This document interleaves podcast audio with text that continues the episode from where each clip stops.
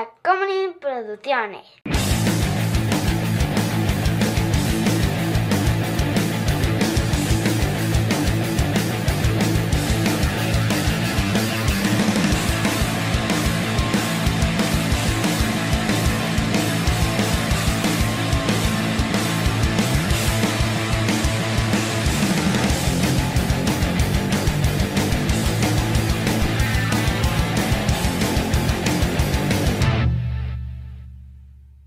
Chava, encogía nuestra audiencia. No, siempre he estado muy pequeña. Muy bien.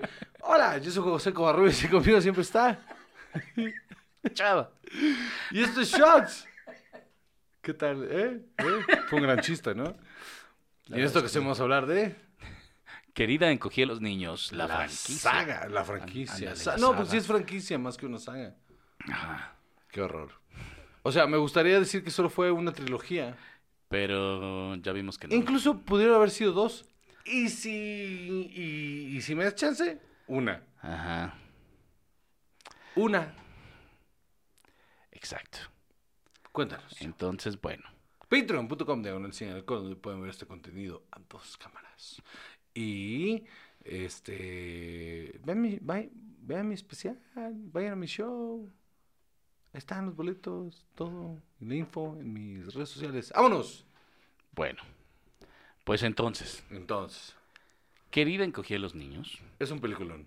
es una eh, franquicia de películas que inició en 1989. Ujú. Qué gran año, ¿eh? Para el cine, por cierto. A La ver. Sirenita, Ajá. Querían coger a los niños, Ajá. Volver al Futuro 2. Ok. Es un gran año. Sí, es un gran año. Tienes toda la razón. Bueno, yo creo que si nos ponemos a ver así como qué otras cosas hay así. este, Seguro hay otros peliculones por ahí que me estoy olvidando. Sí, pero también debe haber unas cosas. Ah, bueno, no, o sea, a ver, también, o sea, También eran los 80, ¿no? De sí, ajá. Pero, pero eso- esas, estas tres películas sostienen, sostienen ese año, ¿eh? Eh, de- con eso debería ser suficiente. Ah, pues mira. Eh, Batman, Ahí está. La Sociedad de los Poetas Muertos, Rojo Amanecer. Ahí está. Olvídalo. Kickboxer. Ay, fue toda la verga. No, no, no, también está eh, Field of Dreams. Mm. eh, Güey, if you build it, they will come. Pecados de Guerra. Wow. No, sí estuvo. Es un gran año. Ajá. El duro. Ah, Roadhouse. Roadhouse, ¿no? Sí. Roadhouse. Eh, El duro. Átame. Ok. Eh, Ciegos, sordos y locos. Nací Oye. el 4 de julio. Oye, Glory. When Harry Met Sally. óyeme. Ajá. Es un gran año. Tango y Cash. Óyeme. eh, socios y sabuesos. Es que no sé por qué Ah, en esa es español. la de, Tom es, Hanks. eh, sí, de, eh, Star and Hutch. Ajá. Indiana Jones y la última cruzada. Do the right thing. Oye, no, sí está. Sí, es eh, un gran año. Todo en la familia, la de Parenthood, la Sí, que sí. el otro día. Eh, el cementerio de animales. Pet Cemetery es del 89. Ajá. Ya, ya ganó el 89. Ajá. Oye, la guerra de los Rose, espérame. Magnolias de acero. Oye, Steel Magnolias. Ajá. Todos los perros van al cielo. Ese es un peliculón. K9. Cazafantasmas Bueno, 2. K-9, ahí vamos. Cazafantasmas 2 está bien. Arma Letal 2. Karate Kid Oye, 3. espérame. Little Weapon 2 es un peliculón. Eh, está Karate Kid 3 también. Bueno, está ahí. Eh, Licencia para matar, bueno, por ni modo. Eh, Driving Miss Daisy. Los, una película de los Caballeros del Zodiaco. Bueno. Está el título en japonés, entonces no sé cuál es esta. Pronúncialo mal. Pero dice Pronuncia- pronúncialo Saishu mal. Seisen no Sensi Tachi. súper mal pronunciado. Seguro. De, eh, Dragon Ball Z. Película. Ya basta. Dragon Ball Z arranca. Ya para. No, no, no. Santa Sangre. Oye, ah, solos con nuestro tío, güey, es Uncle Buck. Uncle Buck es del Sí, 89. güey. Güey, pare ya. Ya es. 89. ¿Sabes qué? Sí deberíamos de buscar así, eh, que nos digan cuáles han sido, y argumenten, o más bien demuéstrenlo, los mejores años para el cine. Por lo menos, por, por lo pronto el 89. el fue un- 89 está fuerte. Está cabrón. Ajá. Sí, sí, sí. Yo creo que también, o sea, es un poco generacional porque No, claramente huevos, es en, un- e- en esta, no, o sea, vaya, me refiero a este, este- estos años que nos tocaron como muy tempranos a nosotros, sí nos marcaron cabrón en cuanto a nuestro eh, gusto cinematográfico. O sea, Pero es que no mames, o sea, lo repartes en una década, no en un año. Tango y Cash, o sea. Y también está Dos Penitentes, pero no tanto, en el que sale César Bono. Entonces, Uf. bueno, ¿no? O sea, qué bueno. Bueno, entonces, vamos a hablar de Eh, la saga de... la No, sa- no, no la saga, la franquicia. La franquicia de querían coger coger los niños. niños. Así es. Empezamos por el principio. Ah. Entonces, es una idea original de Stuart Gordon y Brian Usna. Ajá. eh, y La premisa es una pendejada. Joe By the Johnston. way. Ujú. Ah, Joe Johnston. Es el director, es el director de la Ah. primera. Ok, pues Joe Johnston es una verga. Ajá. Eh, vamos a hablar con, con las- con- con los acentos en las is. Ajá. La premisa es una mamada. Es una estupidez. Pero la película es maravillosa. Es una aventura increíble. Te la pasas bien desde que arranca hasta que termina. La... Te lo puse el otro día porque no me acordaba. La, la secuencia de créditos iniciales. Me acuerdo, o sea, me senté a verlo en, la- en el sillón y tuve mi momento ratatouille de que empezó y me transportó a tener cuatro o cinco años y estar en el cine y ver esa secuencia de animación enorme en la pantalla grande con la con el tan tan tan tan tan, ver cómo caían los créditos y los niños y es una gran secuencia de inicio es una animación impresionante. Te atrapa bien cabrón y la película arranca y se va en chinga no para nunca y, y es es sencilla pero está increíblemente bien hecha. En el momento en el que se vuelven pequeños, el nivel de detalle del, del diseño de producción de el clavo en el suelo, la pelucita agarrada del clavo, o sea, verga, güey. No, no me acordaba del, del nivel de detalle tan específico que tenía esta película. Es brillante visualmente hablando lo extremadamente bien lograda que está. Y esta primera película, que es absolutamente grandiosa, esto nos salió evidentemente porque hicimos el shot de Rick Moranis. Sí, claro. Y resulta que toda esta primera película se hizo en los estudios Churubusco. Toda. Los backlots, este de los estudios Churubusco, unas cosas, el, el laboratorio donde trabaja en las oficinas del Infonavit. Qué cagado. Ajá, güey. Y algunas cosas, eh, creo que hay un centro comercial, no sé si van a un centro comercial o algo, pero eso sucede en Plaza Inn. Eh, Ajá.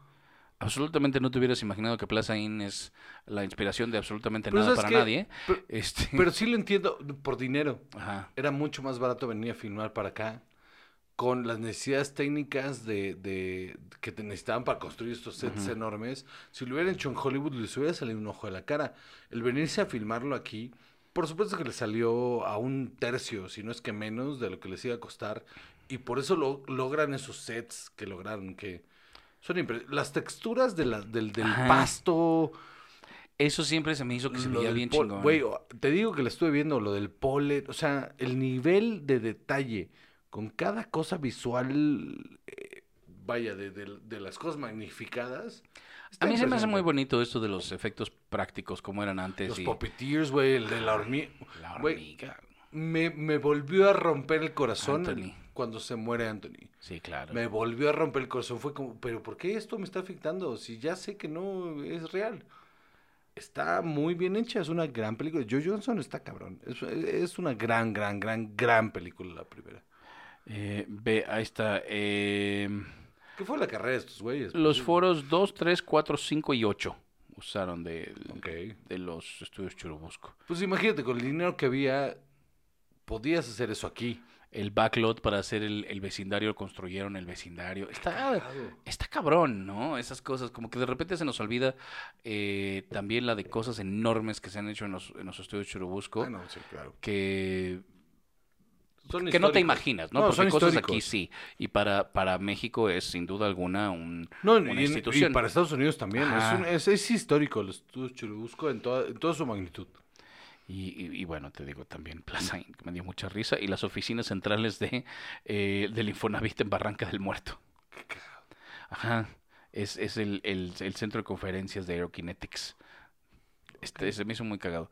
Eh, entonces, Que es una escena cortitita, es, un- es una sala X que pudo haber sido cualquier cosa. exacto. Entonces, eh, ¿qué tienes que decir sobre esta primera película aparte de lo que ya dijiste? Añade, por favor. Es un logro Tenemos que técnico. llenar media hora. Es un logro técnico impresionante. Ajá. Es visualmente sí es sí impone todavía. Sí, yo la, yo la vi hace un par de meses y, y justo ese tiene ese toque fantástico que tenían las películas antes, ¿no? Antes del, del green screen, que vaya, ahora esperas muchísimo de esto. Antes te, te impresionaba porque no era tan fácil que lo hicieran. No que ahora sea fácil, pero ahora esperas mucho porque sabes que pueden lograr Es cualquier cosa. Ajá, es diferente. Ajá, es, exacto, es diferente, ¿no? Entonces ahora es más bien cómo van a im- impresionarme, ¿no? Entonces se va a ver bien chido, la foto va a estar Sí, chida. entonces es cómo lo van a lograr. Ajá, y antes de, no, ¿cómo habrán hecho eso? Ahora ya sabes cómo lo hicieron, solo es, bueno, se ve chingón. Eh, es un impacto diferente, siento yo. Luego vino, querida, eh, agrandé al niño, otra vez que no busqué el título en español. Honey, I Blew Up the Kid. Ahorita te Oh, digo cómo se llama en español.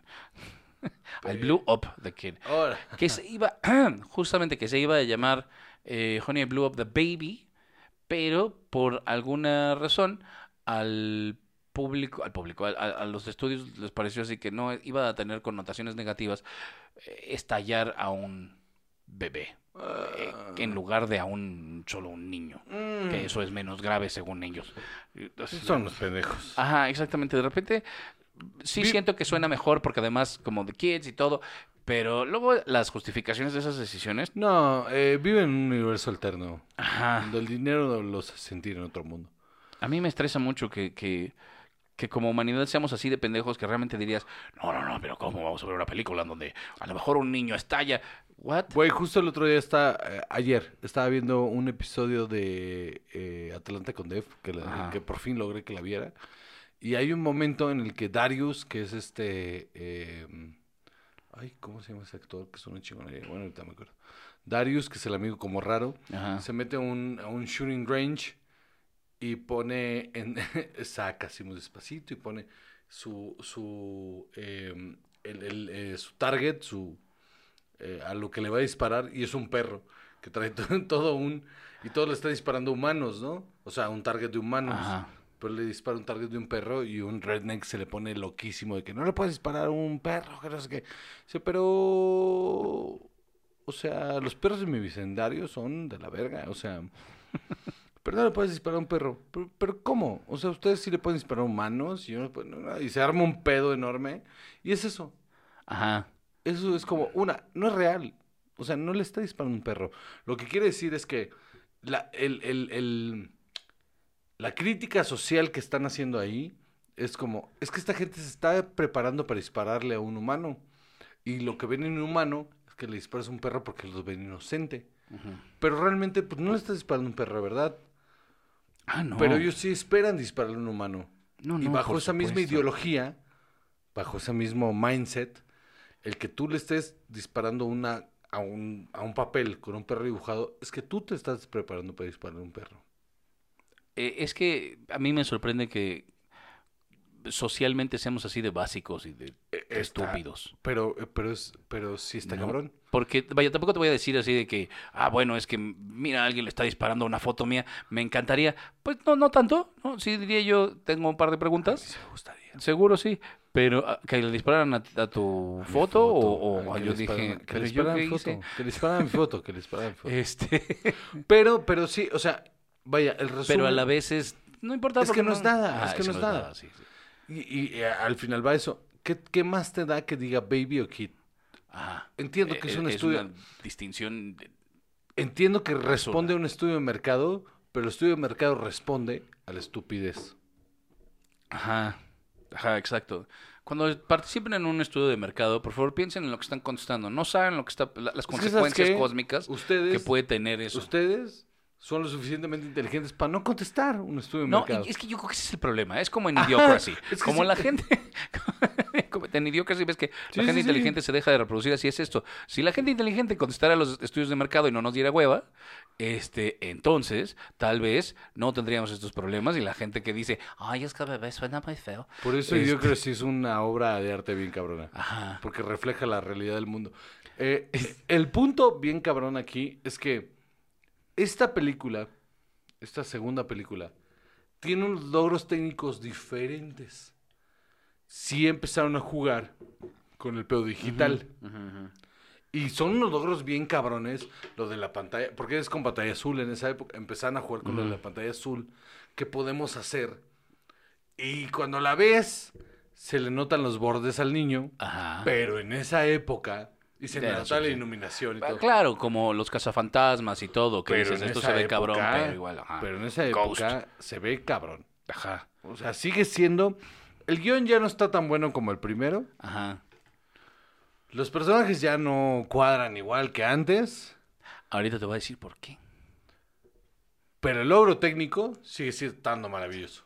Maravilloso. Sí, sí, claro. O sea, en ese momento eso era impresionante. Y aún así, tiene su momento el guion en el que cuando, hace, cuando el ejército llega y hacen llorar al niño Ajá. y todo... Ese logrado, técnicamente logrado, todo mundo escucha al niño llorar. Hay un chill ahí de... Ay, ok, aquí todos nos estamos dando cuenta que esto no está bien. Ajá. Ah, y sí se siente. La he visto cinco veces en mi vida. La última vez que la vi, me volvió a, a como a poner muy incómodo ese momento. Y está bien, lo, está muy bien logrado ese Por, por supuesto, claro. No, y te digo, no, nos llama mucho la atención porque como, como era en ese momento, ahorita... eh, Y como si- si, cineasta Ghost también. ganó un Oscar por efectos especiales y ahorita cualquier persona con una cuenta de TikTok puede hacer cosas muchísimo más elaboradas. Sí, claro. Este... No, pero como cineasta, ese tipo de logros sí cambia, sí revolucionaron el cine. A, a mí me parecen inspiradores en cuanto a... Es que mira, puedes contar cualquier cosa, realmente solo es echarle ganas. Por eso también el inicio de la carrera de alguien como Guillermo del Toro, donde pues yo voy a hacer mis props, entonces yo voy a crear todo este, este mundo fantástico porque nada me detiene. Como Uf, Robert Rodríguez, Ajá. mano, que yo voy a lograr mis explosiones con mi varo y... Ajá. Ajá, montando cosas en carritos del súper y patinetas, y, sí, por supuesto. Eh, bueno, pues esta segunda película, eh, primero, el bebé, hay momentos en donde es un actor con un traje de bebé. Wow. Ajá, ajá, exacto. Estaba viendo por acá Ok. que, ajá. Tengo que revisitar ciertas cosas porque... A mí también me llamó mucho la atención, pero dije, ¿cómo? Pero sí, hay, hay un momento en el que justo... El, el momento donde le empiezan a poner los putazos y Ajá, todo, sí. dice, el actor Alex Daniels eh, interpretó a Adam en su forma enorme. Eh, Daniels usó un traje de 20 kilos con una cabeza electrónica para el papel Ah, y le enseñaron a moverse como un bebé. Wow. Eh, una vez que ya tenía el traje puesto en el set, tenía que magnificar, o vaya, que, hacer sus, exagerar sus movimientos, lo que quiero decir, eh, para poder, para que se notaran a través del, del traje que era grueso y pesado. Y, Guau. Ajá, exacto. Y le lo, lo enfriaban, era tan caliente el traje que lo tenían que enfriar pasándole agua. Ajá, y de repente que se empezaba a desmayar, entonces lo tenían que sacar en chinga para que no le diera un golpe en calor. Ajá, Qué maravilloso la el cine, botarga del bebé, imagínate nomás. Qué maravilloso el cine, man. Absolutamente. Y, y- o sea, ¿cómo te fue hoy en la oficina? Me desmayé tres veces. Por, porque me vestí de bebé. Wow.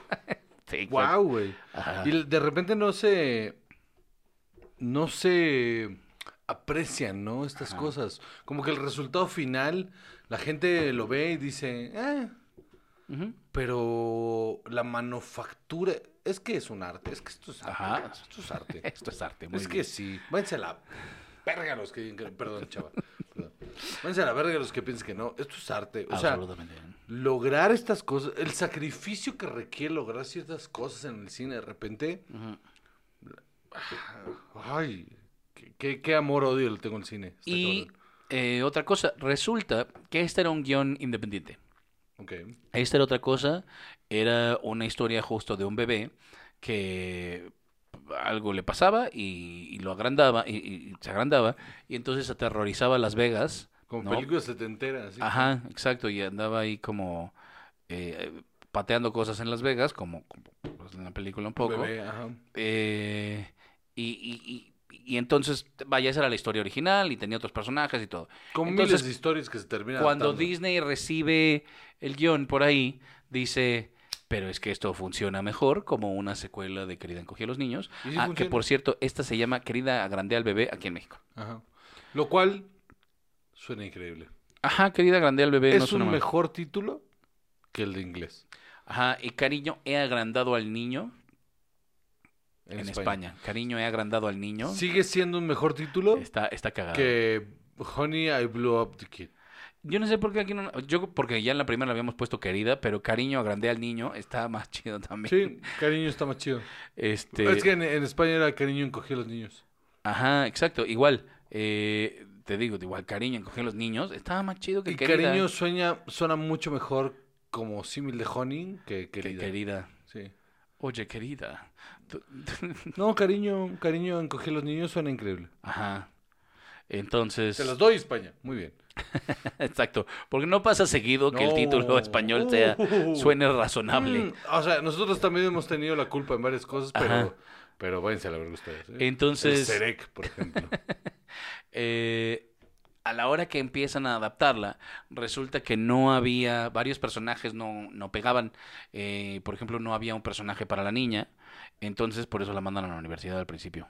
Claro. porque no pudieron amarrarla. Entonces yo creo que de ahí parte eso que dices que se siente que algunos personajes no, no, no cuajan bien con lo que teníamos antes. Porque esto era cua- cualquier otra cosa y entonces... Pero ahora tiene también sentido porque son muchos años después, o sea, eh, vaya, no son tantos, pero sí son como ¿qué? cuatro o cinco años y ella estaba en el último año de la secundaria, el otro estaba a punto de entrar a secundaria, o sea, está bien que le haya mandado a la universidad, que no tenga que aparecer tanto, está bien que el otro tampoco tenga, es un adolescente, o sea, vaya, Se iba, se iba a llamar Big Baby, la película originalmente. pues no, qué bueno que no seamos así. Pero resulta que también había, hubo una demanda después de esta película porque había otro guion Oh, Ajá, que tenía justo esta misma idea que... eh, me preocupa a cuántas personas se les ocurrió esto. ajá. eh, ¿Cuántas veces, cuántos guiones apócrifos no hay de bebé suelto? ah, sí. Debe haber miles de historias de un bebé que se pierde y tiene shenanigans ahí por toda la ciudad. Qué, qué pesa- nunca, no, no se me ocurre para nada la, la- agradable escribir una película sobre un bebé. La Qué pesadilla hacer una película con un bebé. Ahora, es un, es un peliculón. Ah, no, no, no. Sin duda. Es una ¿El caricatura de Tommy, suelto? Tommy Jerry de dos Ah, horas. sí, claro, con Joe Mantegna, claro que sí. Enorme. Pero el punto es Hay que... que luego hablar de esa película. Yo creo que sí, sí va. Eh, y un señor, Paul Alter, un director, eh, tenía un guion que se llamaba Now That's a Baby, pero que ya se le habían hecho varios tratamientos. Eh, porque dijo que. Él dijo que había eh, demasiadas similitudes. Era una niña que era hija de dos científicos y que, por supuesto, eh, había tenido un accidente genético, era un tema genético, no era un rayo. Y en 1993 Funciona mejor hay un juicio y Disney tuvo que pagarle 300 mil dólares a este señor. Porque seguro varios de los guionistas que terminaron haciendo los tratamientos de esto filtraron cosas de, ah, este guion ya no pasó, ya. no". Ajá, exactamente. Porque claro que sí, porque la gente es asquerosa aparte de todo. Entonces, Por eso ya no comparto tus ideas aquí, chavo. resulta, Que tú y sí, sí. resulta que antes de pasar a la tercera, hubo una serie, José, Híjole, que se llamaba Querida encogía a los niños, Mm. el programa de televisión. qué horror. Ajá, no, no encontré que hubiera una animación, por Ok. cierto. Eh, yo también bueno. pensé que sí. Pero hubiera estado buena. Hubiera estado mejor una animación. Absolutamente, hubiera tenido muchísimo más sentido que, que esa porquería. Eh, vimos el intro Y una escena. y vimos un, un par de escenas que se veían espantosas. Pero atroz. Ajá, como tú lo describiste, era como un Doctor Who chafa, ¿no? Pues, Estamos hablando de una serie que corrió de 1997 al año 2000. Eso es lo que más me sorprendió de todo. años. Ajá, pero, o sea, además, tanto después, para empezar, y ya tanto más, tanto, vaya, tan, tan para acá, que en el año 2000 ya hay series mucho más avanzadas, mucho más Pero, elaboradas. el, que pero el dices, Disney Channel, mano. Pues sí, eso sí es cierto. El Disney Channel. No tenían presupuesto. Supongo que sí. Es-. Era una cochinada. Es que no la produces, ¿no? O sea, si no tienes el presupuesto para hacer algo tan grande. Porque Doctor Who funciona por los guiones. Le perdonas que se vea así, por los guiones. En esa época, le perdonas que se viera así. En los 2000 es cuando salió el, el, el, el- reboot. No, el- 2005, sí. eh, la secuela. Lo perdonas porque BBC. Porque... A las secuelas del 96, la película. No, no, el- me refiero al, al- Al- con ajá, con el como 10. este- ajá, sí, sí, este New No, el 9, ¿no? 2005, con el 9. Le perdonas porque no tiene el varo para hacer eso. Ajá, Pero qué guiones. sí. Qué guiones. Esto no, nada. Esto no tenía guion, no tenía nada. Era No, una nada. por- porquería. Ajá. Bueno, resulta que esta eh, serie la sitúan entre la primera y la segunda. Aparte. No hay bebé. Hasta en la tercera temporada O sea, hay hay, un episodio, ahí. ajá, exacto, donde ya hay un bebé. O donde nace, o no sé. Esta cosa en la que hacen los timelines. Ajá. sí, esta es una precuela del. Ajá, la exacto. secuela Es de- una precuela de la secuela. Ajá, va entre la primera y la tercera. Qué horror. Ajá. Y dices, qué mamadas son estas, ¿no? No, entre la primera y la segunda. Eso, exacto. Exacto, tienes razón. No Entonces. más cerveza para ti. Sí, exacto. Y luego viene en 1997, directo al vid- a video, Qué espantosa. Querida nos encogía a nosotros, de 1997, Tengo cuando sale la serie también. Tengo el recuerdo Ajá. de que hay una secuencia en la que pues se encogen los papás, ellos y los papás de otra niña, se encogen cuatro adultos y hay una, están teniendo una fiesta en la casa y ellos están como de, oh, es que no comprendemos a nuestros hijos, pero empiezan a comprenderlos porque los ven desde lejos, con esta cosa de la óptica de, los veo de cerca sin que ellos sepan, entonces ahora entiendo mejor a mis hijos. Pero igual te voy a regañar porque rompieron el lavabo. es espantoso. Absolutamente. Sale Tom Arnold. Sale Tom Arnold. Estoy casi seguro. Ah, no, tuvimos esta conversación. No era Tom Arnold. Solo Ah. era otro actor que a mí me Ajá. recuerda a Tom Arnold. Pero en esta ya no sale, todavía sale Sí, Moranis sí. Creo que ese fue su último papel antes de retirarse. qué ¿no? Horror. Y pues tiene sentido, ¿no? Después de hacer esto dices, no, yo creo que yo ya acabé. Yo ya. Me No tengo cosas que hacer. Sí. Eh, Estoy muy triste para seguir haciendo esto. Ajá. Pero también, o sea, vaya, ¿cuántas veces no hemos visto este caso de seguir haciendo secuelas y cosas que ya nadie pidió y nadie necesita? No, esta película, esta tercera no tiene pies ni cabeza. Es espantosa y los efectos son horribles y parece un paso para atrás. ¿Qué tanto crees que esto, vaya, evidentemente la relación existe y todo, pero ¿qué tanto recuerdas tu Tierra de Gigantes? Uy, me encanta Tierra de Gigantes. Ajá. La veía religiosamente. Ajá, y esa era también muy impresionante en, en cuanto a sus logros técnicos, Sí. 20 años antes que esto, Sí. Pues yo creo que agarraron muchas cosas de ahí. sin duda. Pero tú, ¿hay series ahorita de gente encogida? No. ¿O películas de gente Debería encogida? haber, ¿no? Ah, Ah, no, sí hicieron la de Shrink, la de, la de Matt Damon, Ah, eh, Downsize. Downsize. Ok, esa no está nada mal. Tienes razón, esa no está nada mal. Pero antes y pero después diferente. Ajá. No, pero yo, hay que necesitamos una película de. Güey, el- Ah, ya alguien encogió a Mar Chaparro. con- y a Marta Gareda, por alguna extraña razón. Hay un... Mira sus chichitas, decías. Oh, qué raro. No, too much. Ok, perdón, perdón, perdón, perdón, Marta, perdón. Perdón, pero ahí estaba, ahí estaba el chiste, perdón, discul- disculpa, perdón, perdón, perdón, perdón, perdón. Eh, a mí lo que hasta la fecha me sigue impresionando es el detalle. Ah, el detalle de la primera. Es, in- o sea, no tiene madre. Todo el, mientras van caminando en el, en el, en el pasto, el detalle, van subiendo, el pasto tiene unos pelitos ahí, eh, el- el- la hormiga, todo tiene unos detalles, la mosca que va, o sea, ya muerta en el, en el, en el stream de agua, ese Ah, sí. chiquitito. todo el detalle es impresionante al grado que cuando llega la gran escena del cereal, La del cereal es de mis escenas favoritas. es que, es que está la textura del, del Cheerio, que hayan logrado que se vea ahora con las remasterizaciones, la leche se siga viendo lechosa Ajá. a esa... Porque ustedes no lo están pensando, pero esa cantidad de agua Ajá. que se logre ver con esa textura no es, no es nada fácil. No, no, nada, nada de eso. Y se sigue viendo impresionante. Y la cucharada, y, o sea, no, te, no, no tiene madre lo impresionante que está. Es impresionante. Es un gran logro y es una gran película que, que merece mucho más hype. Pues mira, en el 2018 En se anunció que iba a haber una secuela, que se estaba trabajando una secuela. Que iba a regresar Shrunk, que estaban tratando de regresar a Rick Moranis, que Josh Gad iba a ser el hijo Eso está.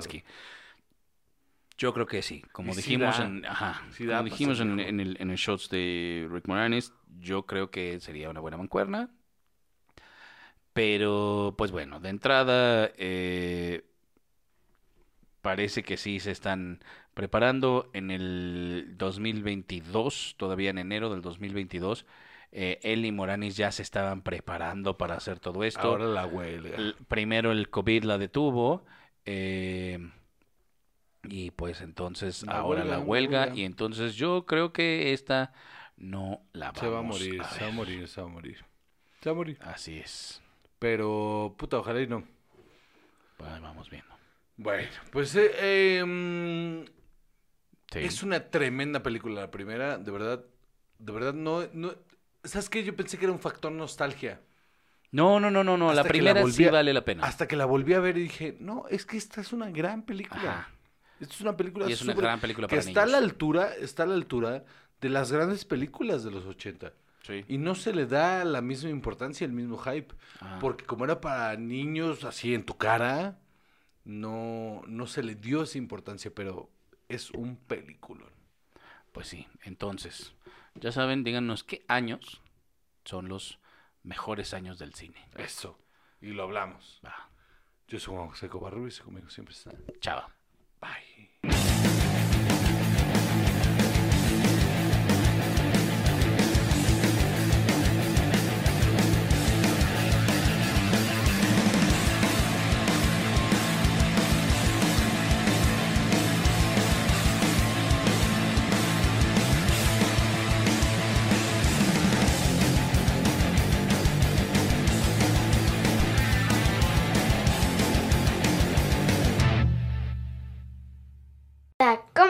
Tacomunin Producciones.